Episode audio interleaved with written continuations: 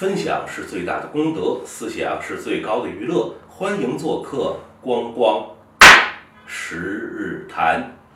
跟各位坛友分别了四周，光光心中啊还是十分惦念我的小伙伴们。至于你们想不想我，嘿，各凭天良哟。这个春节啊，也不知道大家过得怎么样。好在没出正月，在这儿光光还是祝各位坛友晚年幸福。新一季的《光光十日谈》，您也看到了，我们的整个拍摄环境比上一季有了很大的改观，算是小小的鸟枪换炮了。我手里这个小玩意儿啊，老朋友可能也发现了，从以前的烟斗啊，变成了这么一个三寸见方的小木块。您可别小瞧这块木头，分在什么人手里用，这要是放在文官朝臣手里，它就叫左朝纲；要是放到边关大将的手里，这个就叫镇山河。说书的先生使叫醒目，教书的先生用就叫借方。为什么拿这个小木块做个开场白的引子呀？咱今天聊一聊关于传统文化的话题。现在举国上下都要振兴恢复传统文化，这是非常必要一件大好事。那最近呢，也有一些朋友向光光咨询，说想给自己的小孩啊选择一些传统文学、传统文化的书目，问我哪些比较好，《弟子规》要不要读？哎，《弟子规》是最近这些年非常红火的一本所谓传统文化的书目。今天咱就聊一聊《弟子规》的话题。对于《弟子规》这本书，光光的态度啊非常明确，就是千万不要读，因为《弟子规》从思想性到它的艺术性都无足可取，而且这本书的走红啊本身就是一场闹剧。今天我和您分享的观点就是千万别读《弟子规》。之所以讲这个观点，是可能很多朋友也看过，有一篇流传比较广的文章，是黄晓丹博士写的。《弟子规》的传播是一场骗局。这篇文章啊，黄晓丹对于《弟子规》的成书来历以及近些年的传播途径是做了一个非常详细的调查。首先说这本书，它的作者和它的成书时间就非常可疑。我们虽然是现在看到的各种版本的《弟子规》都印着作者叫李毓秀。可是李毓秀这个人是不是真的《弟子规》的作者，以及李毓秀本人的生平，我们实在是很难在史料当中找到确信的证据。那通过现在相关的有限资料呢，可以找到说这个叫李毓秀的一个老秀才，是清朝初年的山西绛县人，生活的年代呢应该是顺治朝到雍正初年。而《弟子规》最早的一个刊刻发行版本，我们现在发现已经是在清朝的咸丰年间了。换句话说，《弟子规》最早的一本书啊，距离这个李毓秀所谓作者他的离世要有一百年以上的时间。那么，怎么在一百年的时间里，这本书都没有能够问世呢？这是我们对他成书来历的第一个存疑。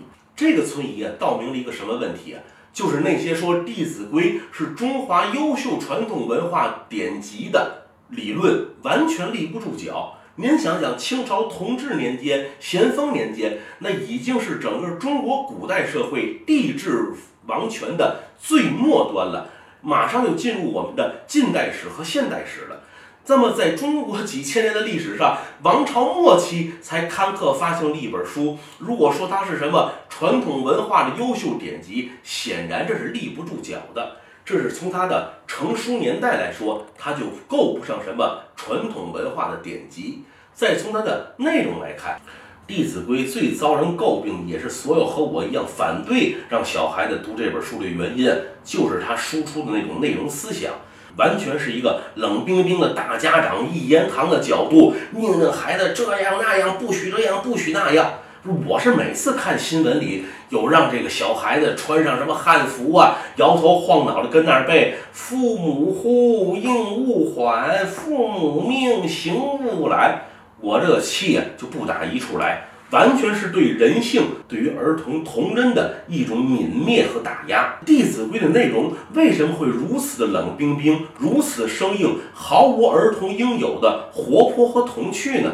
像黄晓丹博士这篇文章，他的搜索发现，弟子规》这本书当年的成书就不是面向少年儿童的。既然不是面向少年儿童的读物，《弟子规》当年的问世，它主要针对的对象就是成年的庄稼汉。《弟子规》这本书啊，全文一千零八十个字，出现次数最高的是一个“勿”字，就是不要，告诉你不要这个，不要那个。一个“勿”字在书里用了四十三次。为什么会出现这么多“勿”呢？那么通过黄晓丹的梳理，他发现。《弟子规》在清朝晚期出现之后，主要流布的地方呢，就是什么祠堂啊、茶馆啊、书楼啊这些地方，像成年的那些干完农活的庄稼汉啊进行宣讲，劝导他们学好向善，别游手好闲，更别惹是生非、为非作歹。这才是《弟子规》主要使用的用途。也许说到这儿啊，就会有不少朋友来提出质疑和询问，说既然那《弟子规》又没有思想性，又没有艺术性，又不是针对少年儿童的，又是成书很晚的这样一本，为什么它却现在能大行其道，这么红火呢？其实《弟子规》的走红啊，也不过是短短十一二年的时间。在新世纪之前啊，这本书还远远没有进入大众视野，学术界也更不会去重视它。像黄晓丹在文章当中，他做了一个尝试，就是在我们的论文期刊库上进行了关键词的检索。当他输入“弟子规”三个字，发现。在两千年之前，几乎就没有一篇论文来讨论这本书。那事情的转点呢，发生在二零零四年。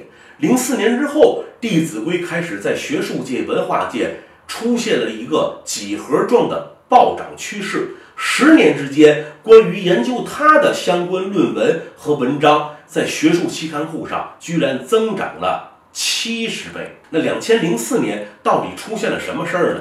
实际《弟子规》的走红啊，首先并不是在我们大陆地区，恰恰是台湾海峡那边的同胞们，他们先捧红了这本书。一个文化事件和一个文化现象，它的出现一定离不开的就是有幕后的推手。《弟子规》的走红啊，主要得益于两大推手，在台湾地区就是台中师范大学的王才贵教授，而在大陆的走红和当行。主要是得益于那位大名鼎鼎的净空法师。台湾在九十年代啊进行了课改，原来中小学当中的中华传统的儒家经典的篇目啊被大幅的削砍，这个时候就出现了一种需求。官方的教材啊进行了削减，可是民间呢依然有鼓吹孩子们读经读史的这样的呼声。于是，台湾若干个社会团体、宗教团体就开始进行自助的读经方式。这个时候，台中师范大学的王才贵啊就办了自己的读经传习所，他主要推荐使用的就是《弟子规》。这本书经他的推销，在台湾得到了很多宗教界人士的热衷跟追捧。很多台湾朋友第一次看到《弟子规》这本书啊，都是从道观寺院里领免费领取到的。那说他在大陆的传播，主要是得益于那位净空法师。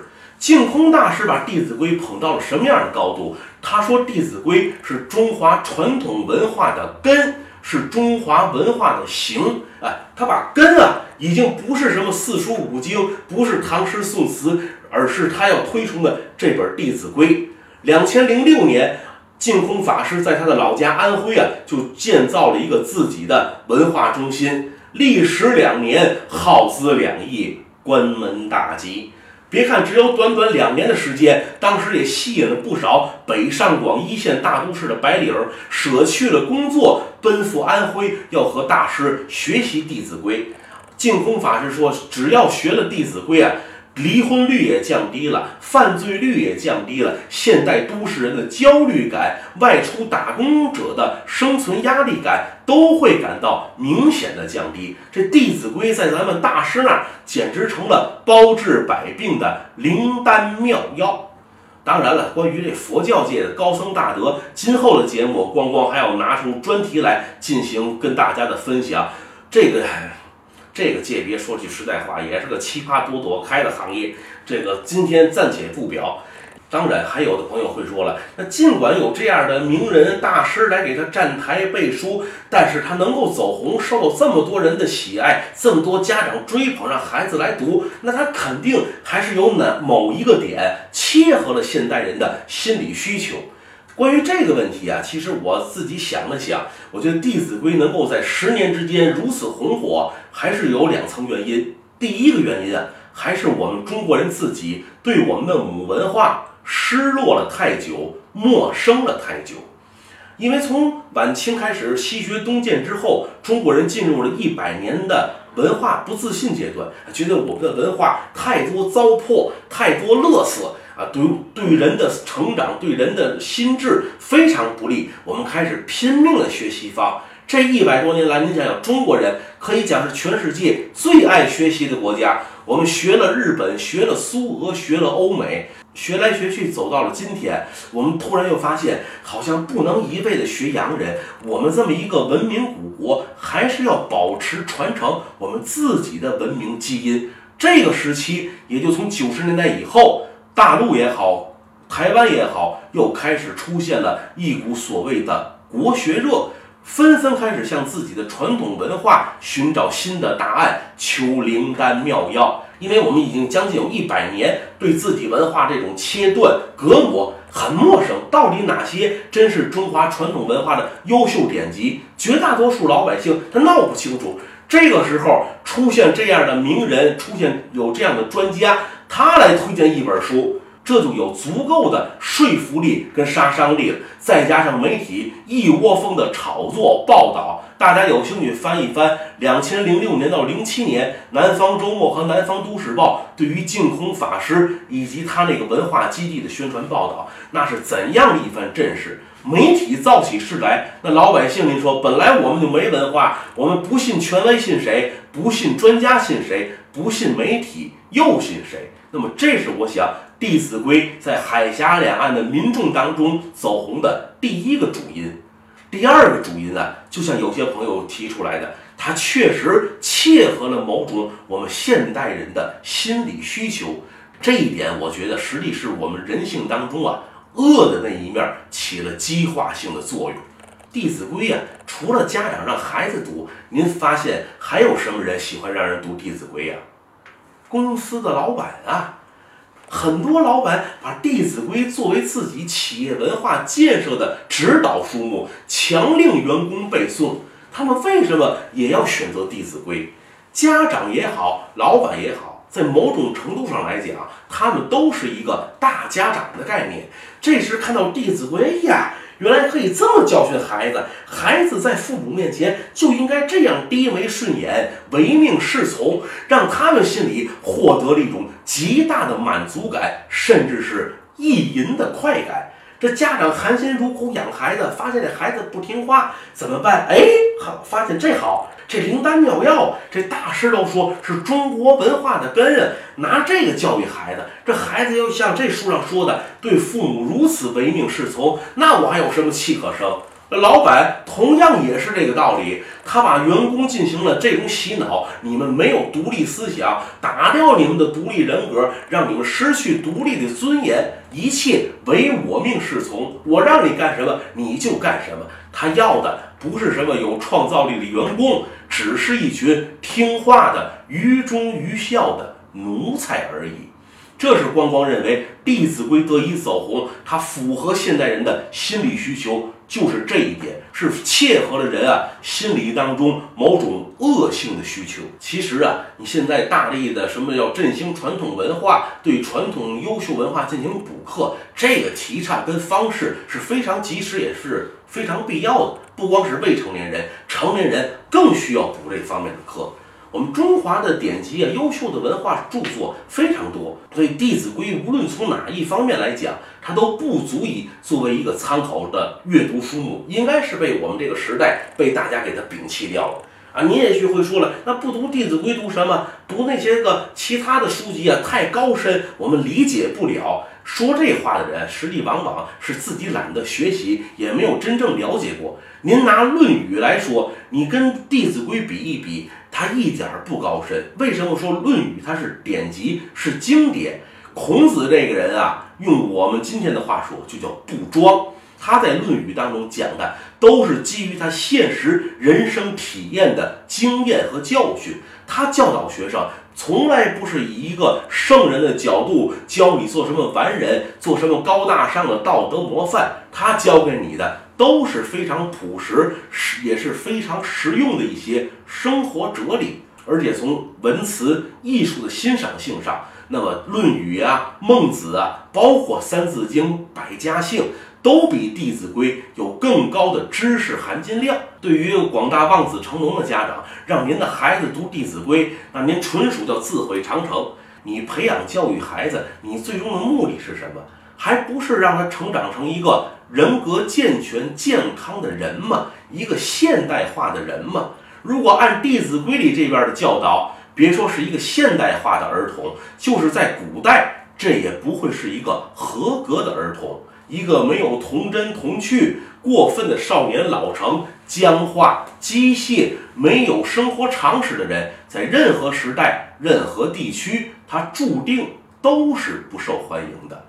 我们天下广大的父母，难道想让自己的孩子日后成长为一个不受欢迎的人吗？那儿童教育，实际在全人类来看，也是一个很新的课题。在我们进入整个现代化社会之前，对于儿童、成年人是完全忽略他的个性和他的独立存在的，不承认儿童有自己的独立价值。我们一直习惯于把大人的价值啊强加给孩子。以前经常夸一个孩子用什么词，叫小大人儿。要说这孩子真懂事儿，跟个小大人儿似的，是希望儿童尽可能的缩短他的童年时期。这在很长的时间里啊，被我们认为是优点。可是现代社会的发现，恰恰儿童如果过早的缩短了童年时间，对他成年之后的心理健康、人格形成是有极大的负面作用。所以儿童的方面呢，现在才被单独提了出来，出现了专门的儿童教育、儿童娱乐、儿童服装、儿童文学等等等。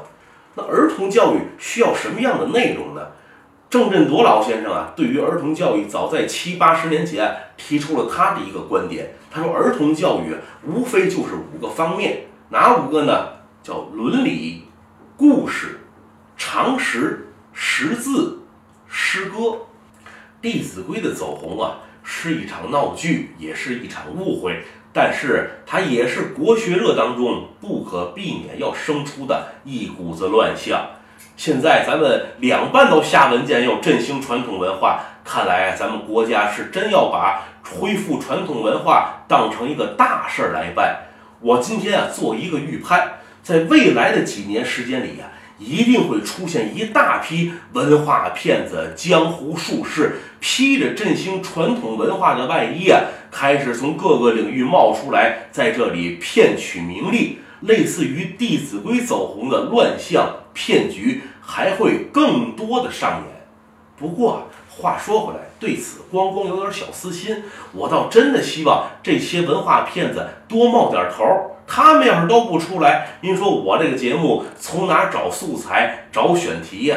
这些文化骗子就是我一个天然的选题库，他们就是我免费的策划人。今天啊。对于《弟子规》传播走红啊，在这里和大家做那么一个小小的分享。后面我的节目也还会一如既往的撕去这些文化骗子精英表的漂亮外衣。至于后文书撕谁，各位坛友您暂且一等，咱下周再说。如果您有什么想和光光交流的，可以订阅我的同名公众号。光光十日台，那里有光光撰写的文章，以及关注我的个人微博“光光打耳光”。